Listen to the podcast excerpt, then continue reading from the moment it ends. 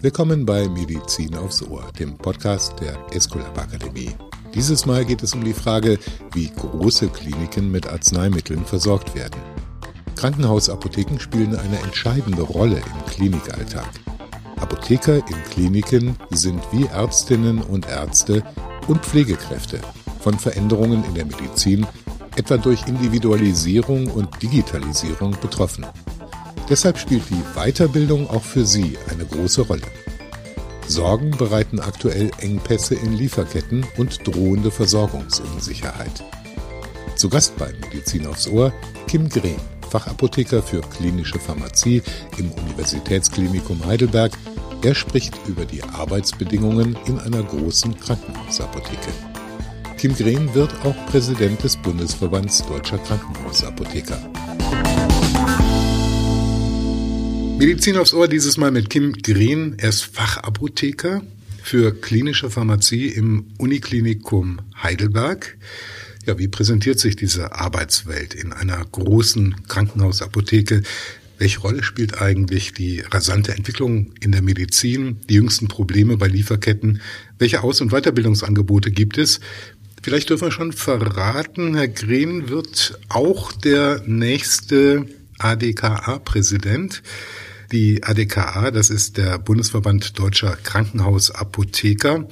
Dann darf ich sagen, an dieser Stelle herzlich willkommen und herzlichen Glückwunsch. Ja, vielen Dank. Also man durfte es schon verraten, ja? Man durfte es schon, es ist das ist kein Geheimnis, genau. Ja, wir werden darauf zu sprechen kommen, was dieses Amt möglicherweise auch mit sich bringt. Aber zunächst einmal, Herr Green, wir sind hier in der Uniklinik Heidelberg. Ich gebe frank und frei zu, die Krankenhausapotheke zu finden, war nicht ganz einfach. Ähm, sie ist so ein bisschen versteckt, aber doch eine ganz zentrale Position, natürlich in diesem großen Haus mit sehr spezifischen, auch weit über die Stadt, das Bundesland hinaus reichenden Kompetenzen, wie wir alle wissen. Eines der bedeutendsten medizinischen Zentren natürlich. Und wie sieht die Arbeit, damit können wir vielleicht einsteigen. Ich sehe hier Apotheker, Regale, Antike im Hintergrund. Also ein bisschen History ist auch dabei, auf jeden Fall. Aber wie sieht die Arbeit in einem solchen riesigen Haus, in der Krankenhausapotheke aus? Was ist da der fundamentale Unterschied zu einer Apotheke im Stadtzentrum von Heidelberg? Also zunächst ja, dieser Raum wirkt natürlich sehr, sehr positiv und das ist, ähm, weil auch repräsentativ sein soll. Nein, also wir sind ein großes Haus. Wir haben fast 150 Mitarbeiter, was deutschlandweit nach der Charité, glaube ich, die größte Apotheke dann ist. Ähm, dadurch bedingt und auch durch das Klinikum sind unsere Aufgabengebiete als Apotheker etwas anders, sage ich mal, als in der öffentlichen Apotheke. Wir sind keine Allrounder. Das heißt, wir rotieren nicht, sondern jeder von uns hat sein spezielles Einsatzgebiet. Natürlich ist unsere erste Aufgabe die Versorgung des Klinikums mit Arzneimitteln.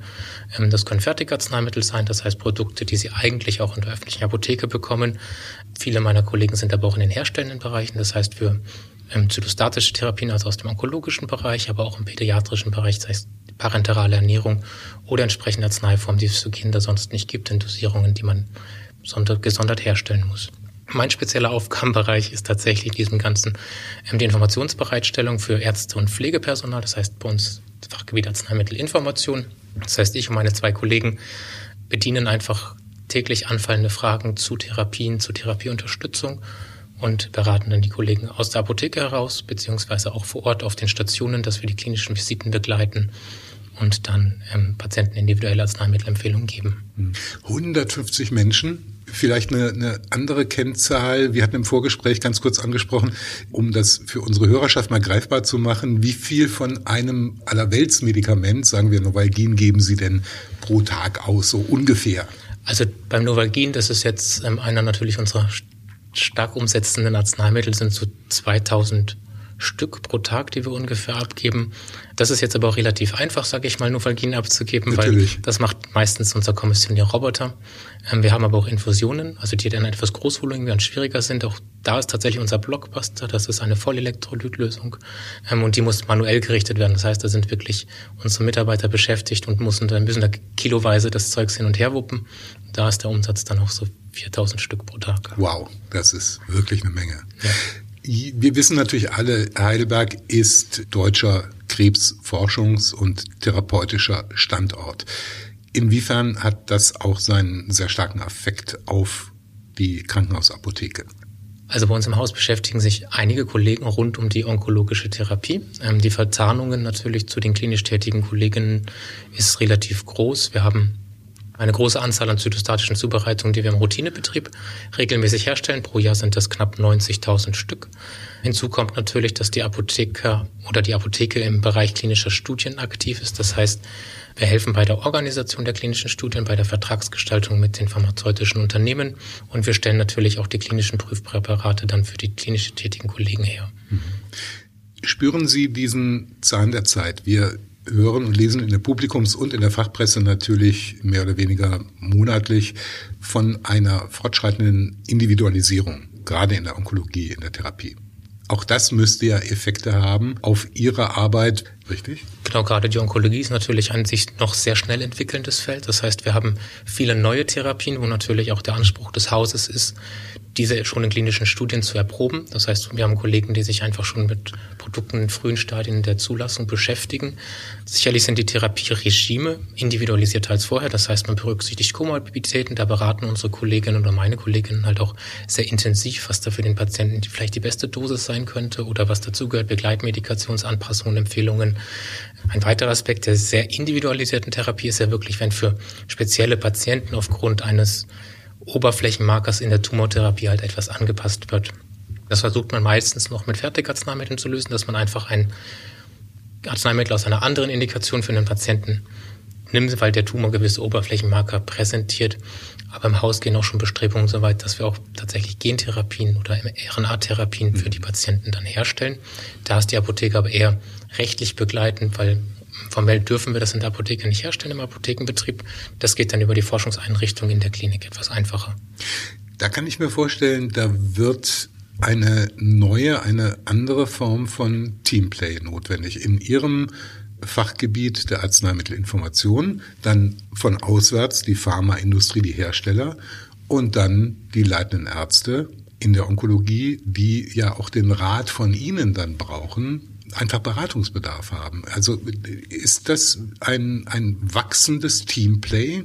Ja, auf jeden Fall. Also wir haben hier schon das Glück, dass wir viele Jahre auch ähm, interdisziplinär mit den Ärzten gut zusammenarbeiten, viele produktive Dinge auch vorgebracht haben. Also von daher ist das sicherlich ein sich entwickelndes Feld, aber bei uns, denke ich mal, schon gut gelebte Routine, dass, dass jeder im Haus weiß, wann welcher Fachdisziplin dazu zu holen ist.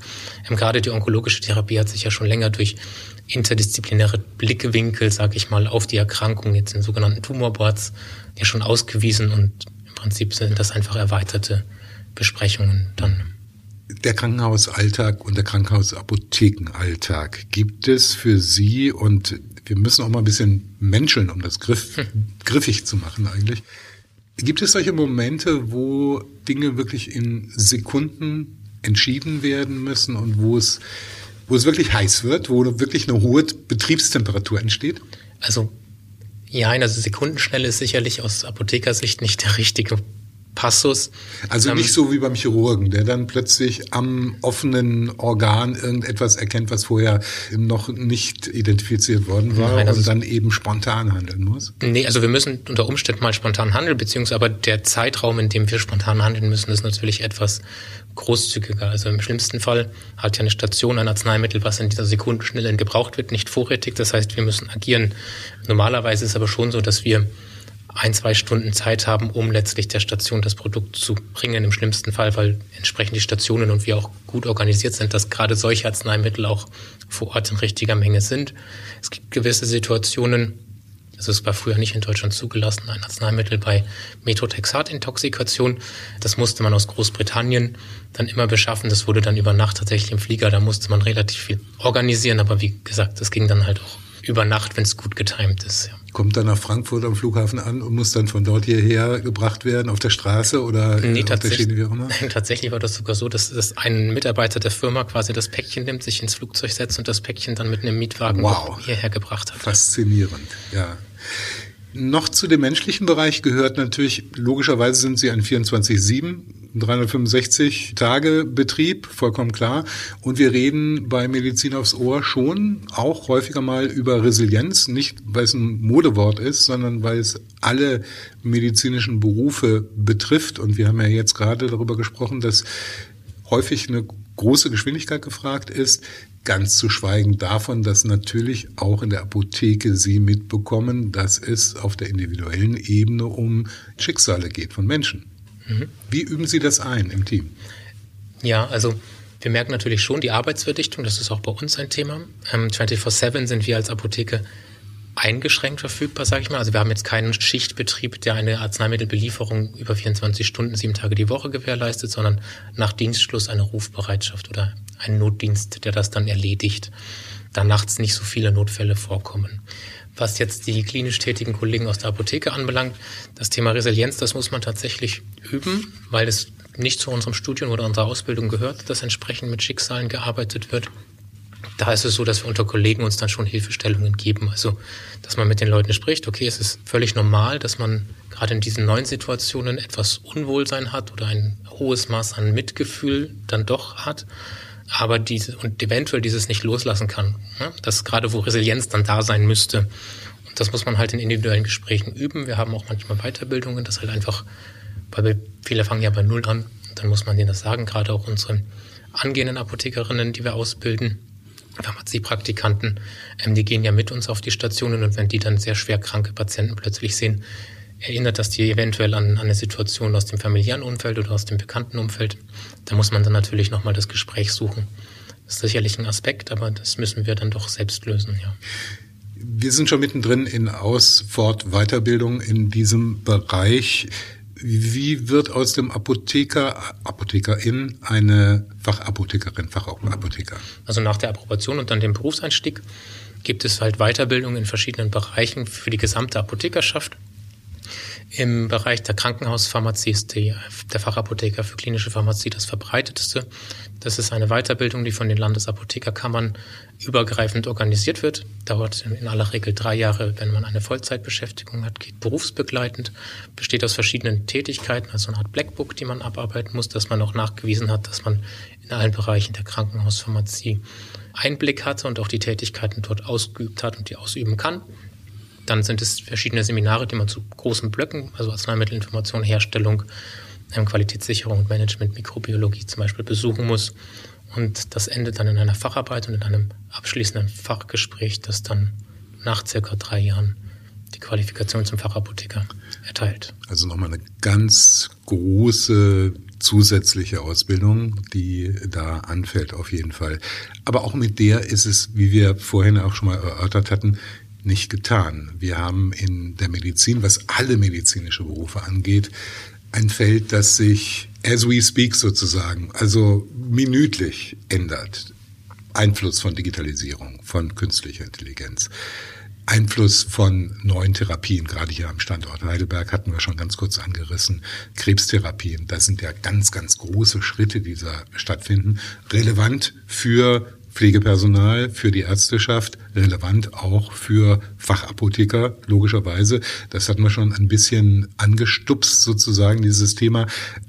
Aber wie wird das denn gegossen in Weiterbildungen, in Fortbildungen für Sie und Ihre Kolleginnen und Kollegen hier im Haus und darüber hinaus Krankenhäuser der Republik? Denn wir hatten ja angesprochen, Sie bekleiden dann ja demnächst auch nochmal das Verbandsamt. Genau, also das sind natürlich verschiedenste Ansätze, die verfolgt werden. Also wenn ich jetzt erstmal für unser Haus spreche, steht den Kolleginnen frei, jederzeit eine für sie interessante Fortbildung zu beantragen. Das können jetzt ähm, Fortbildungen speziell für ähm, Apothekerinnen ausgerichtet sein. Wir dürfen aber auch ähm, mit Genehmigung unseres Chefs Fortbildungen besuchen, die sich jetzt ausschließlich an medizinisches Personal richten, weil ich hatte es ja angedeutet, häufig stehen wir im direkten Dialog mit den Ärztinnen und Ärzten aus unserem Haus. Und da ist natürlich umso mehr wir verstehen, welche Informationen ein Arzt braucht oder auch hat, umso gezielter können wir unsere Informationen oder unsere Ratschläge dann halt auch kommunizieren. Ergänzend dazu haben wir hier im Haus eine interne Fortbildung, einmal wöchentlich für 30 Minuten. Wir nennen es den Journal Club, wo wir dann immer eine... Was für ein Club? Journal Club. Der Journal Club, aus okay. einem medizinischen Journal einfach eine Publikation herausgepickt wird. Ein Apotheker bereitet das vor, wertet diese aus oder ein neues Arzneimittel stellt dieses vor, welche Indikation ist zu erwarten. Die Kollegen aus den klinischen Studien stellen zum Beispiel immer Präparate aus den klinischen Studien vor, dass wir auch wissen, okay, das kommt. Die Nachfrage wird dann im Verlauf dann da sein.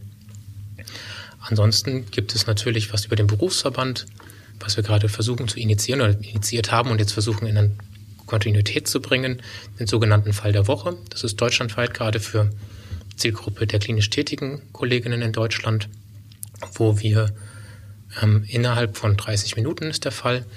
Also wird ein klinischer Fall vorgestellt und dann ähm, in Anschluss kann der diskutiert werden. Das ist einmal die Woche, wird sehr gut angenommen. Also wir haben also die ADGA hat dann ca. 160 bis 200 Zuhörer pro Tag, wobei das etwas verschwimmt, weil wir hören das auch zum Beispiel in diesem Raum, sitzen wir halt zu 10 oder zu 12 und hören uns das an.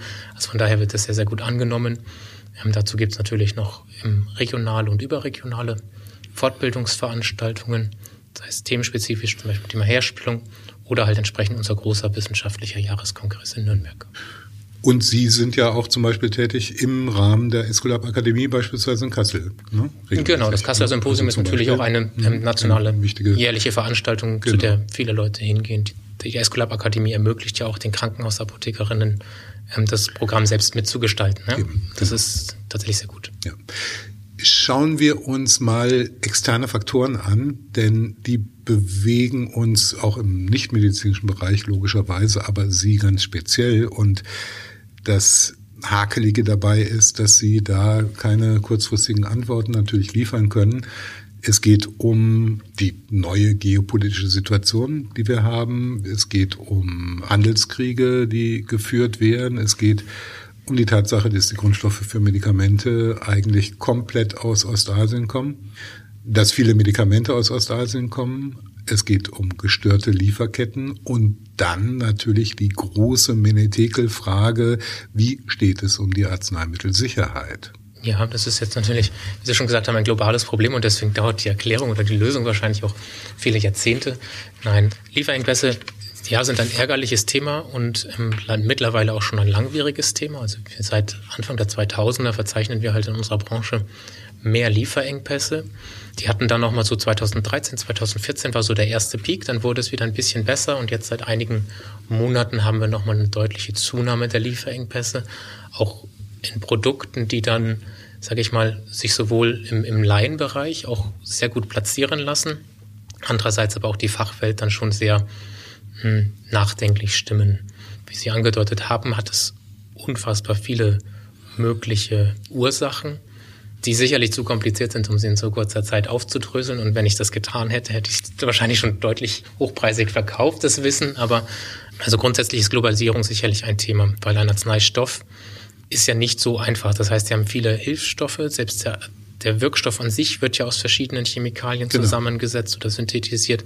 Und das passiert immer an verschiedenen Standorten. Der hat also viele, viele Zehntausende von Kilometern, haben die Produkte hinter sich gebracht, bis sie dann letztlich im Regal der Apotheke, sei es in Krankenhausapotheken oder niedergelassenen Apotheken, dann auch liegen. Hm. Und das natürlich in solchen Zeiten, wo durch Covid halt Personal fehlt oder Häfen geschlossen waren, hat man gemerkt, dass auch diese Lieferketten nicht nur die Produktion an sich anfällig ist, sondern auch die Lieferketten, also die Logistik genau. dazwischen. Genau. Das ist natürlich eine Frage, die in der Covid-Zeit aufgekommen ist, weil man kollektiv erschreckt ist plötzlich ne, über einen Zusammenhang, an den wir uns alle gewöhnt haben. Naja, Lieferketten funktionieren, Globalisierung funktioniert eben und das ist gar nicht mehr hinterfragt worden. Plötzlich hörte ich auch aus der Pharmaindustrie von leitender Stelle, oh, ist es so gut, dass wir nur noch für Penicillin einen Stand Produktionsstandort haben in Europa, der in Tirol ist. Ne? Und Antibiotika ansonsten ja, Fehlanzeige. Ne? Und jetzt gibt es natürlich Kreise, die sagen, wir müssen komplett insourcen wieder, was eine, logischerweise eine Preisspirale in Gang setzen würde, die wir uns vielleicht gar nicht vorstellen können im Moment. Dennoch müsste nicht ich weiß, es ist eine politische Frage, aber müsste nicht eine Last Resort Politik, was Arzneimittel angeht, so lauten, dass wir diese Medikamente irgendwo, zumindest mal in Europa, im Rahmen der Europa Europäischen Union herstellen können müssten? Das ist eine sehr, sehr politische Frage und auch eigentlich sogar eine europäische Frage. Aber grundsätzlich ist es sicherlich der Arzneimittelversorgung dienlicher, wenn ein Teil des Produktionsstandbeins für ein Produkt, sage ich mal, in räumlicher Nähe auch ist, wo man eher Zugriff auf Lieferketten hat. Das liegt aber derzeit natürlich in singulärer Verantwortung und Entscheidungsgewalt der pharmazeutischen Industrie. Und ich denke auch nicht, dass es Aufgabe des Bundes sein sollte, da regulierend einzugreifen. Also das heißt, man muss halt, glaube ich, im weitesten Sinne Maßnahmen ergreifen, die es attraktiv genug machen, halt eine diverse Lieferkette für ein Produkt anzubieten. Und das ist gewiss nicht einfach. Und selbst wenn es jetzt so wäre, dass die Politik ein Instrument hat, was für alle Seiten attraktiv ist und auch am Ende fürs Gesundheitswesen tragbar und erschwinglich, wären das ja Jahre, die vergehen, bis das ist. Also man baut ja keine Produktionsstätte von heute auf morgen oder darf sie nicht mal umwidmen von heute auf morgen. Das sind ja regulatorische Prozesse nötig. Zum anderen müssen wir auch entscheiden, wo fangen wir in der Lieferkette denn an? Genau. Also ja, machen wir mit dem Grundstoff des Wirkstoffes. Dann wird es ganz kompliziert, genau. Genau. Mhm. Das war jetzt auch in ja. der Presse, dass die französischen Kollegen anfangen, Paracetamol selbst herzustellen. Ist soweit richtig. Sie machen aber nur den letzten Schritt in der Produktionskette des Wirkstoffes selbst. Das heißt, wenn eines der beiden Produkte, die Sie dann noch zusammenführen, ausfällt, steht das Werk auch still. Sagen Sie, Herr Green, Sie sind ja bei der ATKA nicht Neuling, Vizepräsident gewesen und jetzt nochmal das Hauptamt sozusagen. Natürlich keine hauptamtliche Position, logischerweise. Dennoch, das ist natürlich eine ganz wichtige Position, Scharnierposition, wo auch artikuliert wird in die Gesellschaft hinein, in die Politik hinein und in den eigenen Berufsstand hinein, ja. Wohin die Züge fahren sollen. Was steht auf Ihrer Wunschliste? Also, das Thema, was wir, dem wir uns erschrieben haben und was wir auch, für das wir stehen, für das wir auch, sage ich mal in Anführungsstrichen, uns sehr engagieren, ist das Thema Arzneimitteltherapiesicherheit. Das heißt, wir wollen, dass die Patienten, wenn sie in ein Krankenhaus gehen, sicher sind, dass mit der Arzneimitteltherapie, und das werden die meisten, der Großteil der Patienten wird ja mit Arzneimitteln im Krankenhaus behandelt, dass das sicher ist und dass ihnen dadurch kein unabsichtlicher Schaden entsteht. Und dass die Schäden, die unvermeidbar sind, möglichst schnell detektiert werden und entsprechend abgemildert werden können. Das verschreiben wir uns. Und da versuchen wir mit all den kleinen Facetten, die wir als Krankenhausapotheker bedienen können, dafür einzustehen. Um das zu erreichen, braucht man möglicherweise mehr Transparenz im Krankenhausbetrieb, als das zumindest mal traditionell vielleicht so gewesen ist. Ne? Sie müssen ja Fehler protokollieren, eine Fehlerkultur auch in Teilen erstmal errichten, um, um zu detektieren, wie Sie sagen, und dann daraus zu lernen und dann einen noch besseren Service am Patienten zu gewährleisten, müssen natürlich alle Gewerke, die Pflegenden, die Ärzteschaft und die Apotheker müssen an einem Strang ziehen und da die Bereitschaft auch zu recht großer Offenheit haben. Nicht? Genau, das wäre die Blickweise, dass ein akutes Problem vorlag, was dann gelöst werden muss. Das ist klar offene Fehlerkultur. Das ist sicherlich noch nicht sehr gelebt im Gesundheitswesen, aber auch sicherlich in vielen, vielen anderen Branchen auch, dass einfach Fehler ungern zugegeben Absolut, werden. Gerade in Deutschland. Ne? Genau, also da muss man, muss man sich ja. dran gewöhnen. Das ist mir auch schon passiert, dass man halt mal einen Fehler gemacht hat und dann hat man das aufgearbeitet und halt versucht daran zu arbeiten, wie ist es zu dem Fehler gekommen und wie hätte ich den Fehler vermeiden können. Das ist ungewohnt. Man fühlt sich natürlich unwohl, so etwas zuzugeben. Andersrum ist, also ich würde das eher so sehen, dass wir aus Krankenhausapothekers Sicht natürlich den, den Mehrwert mitbringen und gar nicht dann von der Fehlerseite kommen, sondern durch unsere Unterstützung auf Station diesen Fehler gar nicht erst entstehen lassen. Und dann ist natürlich nochmal eine Kommunikation möglicher Fehler, ist natürlich einfacher als die Kommunikation eines stattgehabten Fehlers. Und das genau. ist, glaube ich, das, wo wir eher ansetzen sollten, als jetzt über die Fehlerschiene zu kommen, weil das schürt natürlich von vornherein ein Ressentiments. Nachvollziehbar, wäre ja. bei mir ja genauso. Genau. Hätten Sie bezogen auf das eigene Haus mit 150 agierenden Personen einen Herzenswunsch, budgetunabhängig, was könnte, sollte, müsste noch besser werden? Also ich auf jeden Fall die Digitalisierung, da sind wir sicherlich in Deutschland im gesamten Gesundheitswesen etwas hintenher. Aber ähm, Chancen, die die Digitalisierung im Arzneimittelprozess auch dient, das heißt eine flächendeckende elektronische Verordnung, die nachvollziehbar und lückenlos ist und jetzt aus Sicht des Apothekers natürlich den Medikationsprozess möglichst detailliert und klar darzustellen, aber halt auch entsprechend pragmatisch, dass es halt auch umsetzbar ist für die Leute, die es dann halt verordnen müssen. Mhm. Herr Green, am Ende von jeder Episode Medizin aufs Ohr bitten wir unsere Gäste, damit wir auch bei häufig sehr ernsten Themen auf einem leichteren Fuß sozusagen, auf einem Spielbein enden, ein Witz, eine Anekdote aus dem beruflichen Tun uns zu erzählen und mit uns zu teilen. Eine Anekdote, die mir einfällt, fällt zu dem Thema Kommunikation, was ja mein tägliches Brot ist. Und Kommunikation ist sehr, sehr wichtig und manchmal bietet die Grundhaltung halt einfach, oder die Grundannahme führt zu Missverständnis. Da hatte ich, war ich relativ neu in unserer Rufbereitschaft und ich war ähm, schon zu Hause, es war spät nachts, zwei oder zwei Uhr. dreißig. Da klingelt das Telefon, man möchte mit mir sprechen, man braucht meine Hilfe. Und geht man natürlich ran, man ist ja schon rangegangen. Und ähm, am Telefon war eine Pflegekraft und meint, ja, Schwester XY von Station 1, Sie bräuchten Heparin da war ich natürlich etwas so, hm, Heparin in der Station 1, das ist jetzt so ein Allerweltsarzneimittel, sollten die einfach einen ganzen Berg von da haben. Ich so, sind Sie sicher, dass Sie nichts mehr haben? Meinen Sie, ja. Ich so, dann fragen Sie bitte auf der Station 2, die räumlich direkt daneben ist. Und die haben auch nichts. dann habe ich schon gedacht, okay, keinen Sinn. Dann gehen Sie bitte auf eine der Intensivstationen im vierten oder fünften Stock und holen Sie es da, die haben mit Sicherheit noch was.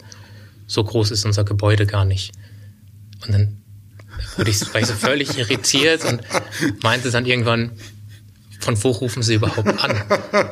Und dann war das äh, eines unserer kleinsten extern versorgten Häuser. Die haben ihre Stationen auch eins und zwei genannt und das sind auch dort im Haus Großartig. die einzigen Stationen. Dann meinte ich, ah, okay, verstehe ich, trotzdem ungeschickt, ja.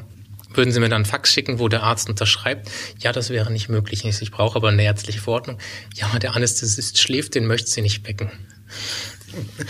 Genau, wie, ist es, wie ist es ausgegangen? Wie kam das Heparin an die Patienten? Ich bin natürlich, habe mich aufs Fahrrad geschwungen, bin in die Apotheke gefahren und wow. dort war dann aber auch ganz brav unterschrieben, das vom Anästhesisten unterschriebene Fax. Großartige Geschichte. Also wo, wo, welcher Außenposten war das denn? Das, hier, also, das ist schon auch in der Stadt dann. In, in der Stadt ein kleines okay. Haus, was wir dann mhm. fremdversorgen. Genau, da ruft man dann Taxi Herrlich. und schickt es hin. Ja. Herrlich. Kim Green, vielen Dank, äh, dass wir Ihnen hier in Heidelberg mal über die Schulter schauen konnten, durften und einen Einblick in Ihre, darf ich so sagen, Krankenhausapotheke gewinnen konnten. Danke für das Gespräch. Vielen Dank für dieses Angebot. Das war Medizin aufs Ohr mit Kim Green, Fachapotheker für klinische Pharmazie im Universitätsklinikum Heidelberg. Wir können nicht nur Podcast, wir können auch Weiterbildung. Wenn Sie unseren Experten nicht nur zuhören, sondern auch von ihnen lernen wollen, dann laden wir Sie herzlich ein, sich unser umfangreiches Weiterbildungsangebot unter www.escolab-akademie.de einmal genauer anzusehen. Sicherlich ist hier die passende Fortbildung für Sie dabei. Wir hören uns wieder bei Medizin aufs Ohr. Bis dahin, Ihre Escolab Akademie.